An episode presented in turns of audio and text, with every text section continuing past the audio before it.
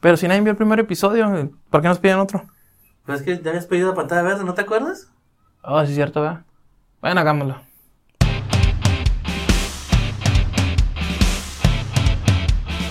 Bienvenidos a un episodio más de ¿Qué te pareció?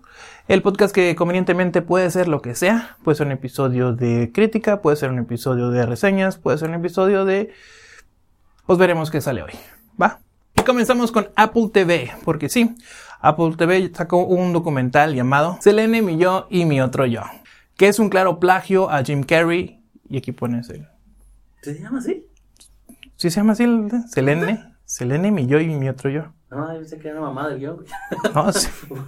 Pero bueno, nosotros vimos este documental por ustedes. Este documental es un documental más de Selena Quintanilla. Selena Gómez. ¿Cuál es la diferencia? Selena Gómez es la que andaba con Justin Bieber. Selena Quintanilla es la reina del Tex-Mex. Necesito leer los guiones antes de comenzar. Trata de su condición, tanto su ecológica como humana, y, y muestra su lado más vulnerable y humano. Hasta cierto punto es mucho mejor que su documental anterior, Los hechiceros de Waverly. El chiste es que no es un documental. eh, En fin. Tú puedes ver esta producción en Apple TV. Te recomiendo que no lo hagas. Siempre Cuevana nos está salvando de esto gratuitamente. Y porque si eres un programa de cine y de serie, tienes que hablar rigurosamente de Netflix. Aquí queda la musiquita. No, no hay música. El intro, el titín. de Netflix. No hay música. Vamos a poner alguien que le ponga. Se estrenó a inicios de noviembre Blackbuster, una sitcom de aquello que Netflix se encargó de destruir. Aquí vamos a hacer cortes, amiga. Eh, No es fácil, hazlo tú. Lo que te voy a decir cuando esté editando. A ver. Grátis. No es fácil, hazlo tú. Lo que te voy a decir cuando esté editando. A ver. Gratis. Los centros de renta de películas en formato DVD. La serie es bastante divertida. Está protagonizada por Randall Park, mejor conocido por ser el papá bien intencionado de un sitcom llamado Fresh in the Boat. ¿Ah? Ok, no, pues um, Jimmy Woo de Marvel, pues. ¿Qué? El Jim asiático de Marvel. Ah. Y si eres fan de Brooklyn Nine-Nine, también No. podrá. Bueno, para los que sí son fan de Brooklyn Nine-Nine eh, y están tristes porque terminó esta serie, y eres fan de Amy Santiago, o sea, de Melissa Fumero, y ella también participa en esta serie de sitcom. Es algo entretenida, son 10 episodios cortos de 20 minutos, y que sinceramente lo recomiendo, aunque no es domingo, verlo en sábado, porque estamos grabando en sábado. Te ayudará a ocultar tu soledad sin tener que recurrir al alcohol. Aunque si lo acompañas con alcohol, pues se siente más chido, ¿no? Me han dicho. Y para continuar con Netflix, aquí quiero música. No hay música. Porque esperamos que algún día nos patrocine, pero estrenó Enola Holmes 2. Su más reciente intento de contenido. Porque Netflix tiene que sacar contenido mensual, si no, pues su pacto con el diablo termina. Para los que no sepan quién es Enola Holmes, ella es la hermana de Sherlock Holmes. Y aunque esta entrega es un poco menos tediosa que la primera película, no deja de ser medio aburrida, la verdad.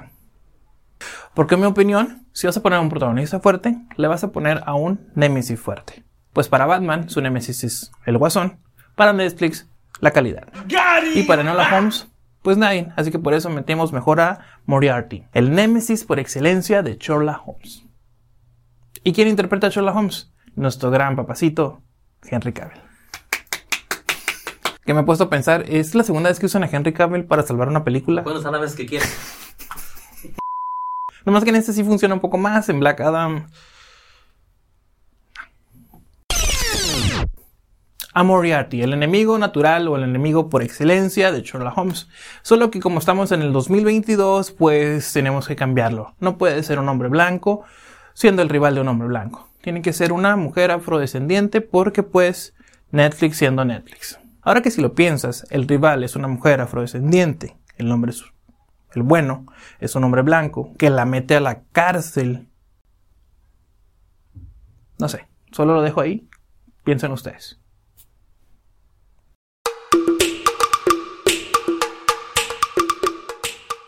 Y sin entrar en spoilers, quiero hablarte del tema de la semana anterior, porque esto estamos grabándolo, pero va a salir como por diciembre, yo creo.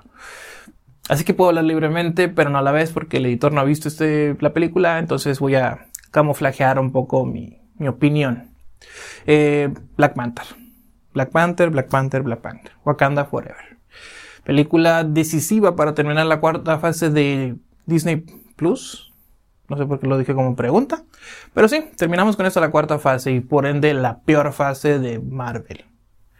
Hago muchas entonaciones bien raras, güey. Yo me digo Pon la entonación en palabras que son raras. Simón, Marvel. Y Marvel me ha decepcionado. Para mí, Marvel, bueno, las fases del universo cinematográfico acabaron en Endgame. Fuera de ahí es puro relleno, puras cosas que la verdad no valen la pena. No entraré en detalles de personajes porque no quiero que mi editor se enoje y no me edite este video. Pero, pero sí les recomiendo que vean Black Panther. Que vean Black Panther. Que vean Black Panther en Disney Plus o en Cuevana porque es gratis. Cuevana, tú sí patrocínanos, por favor.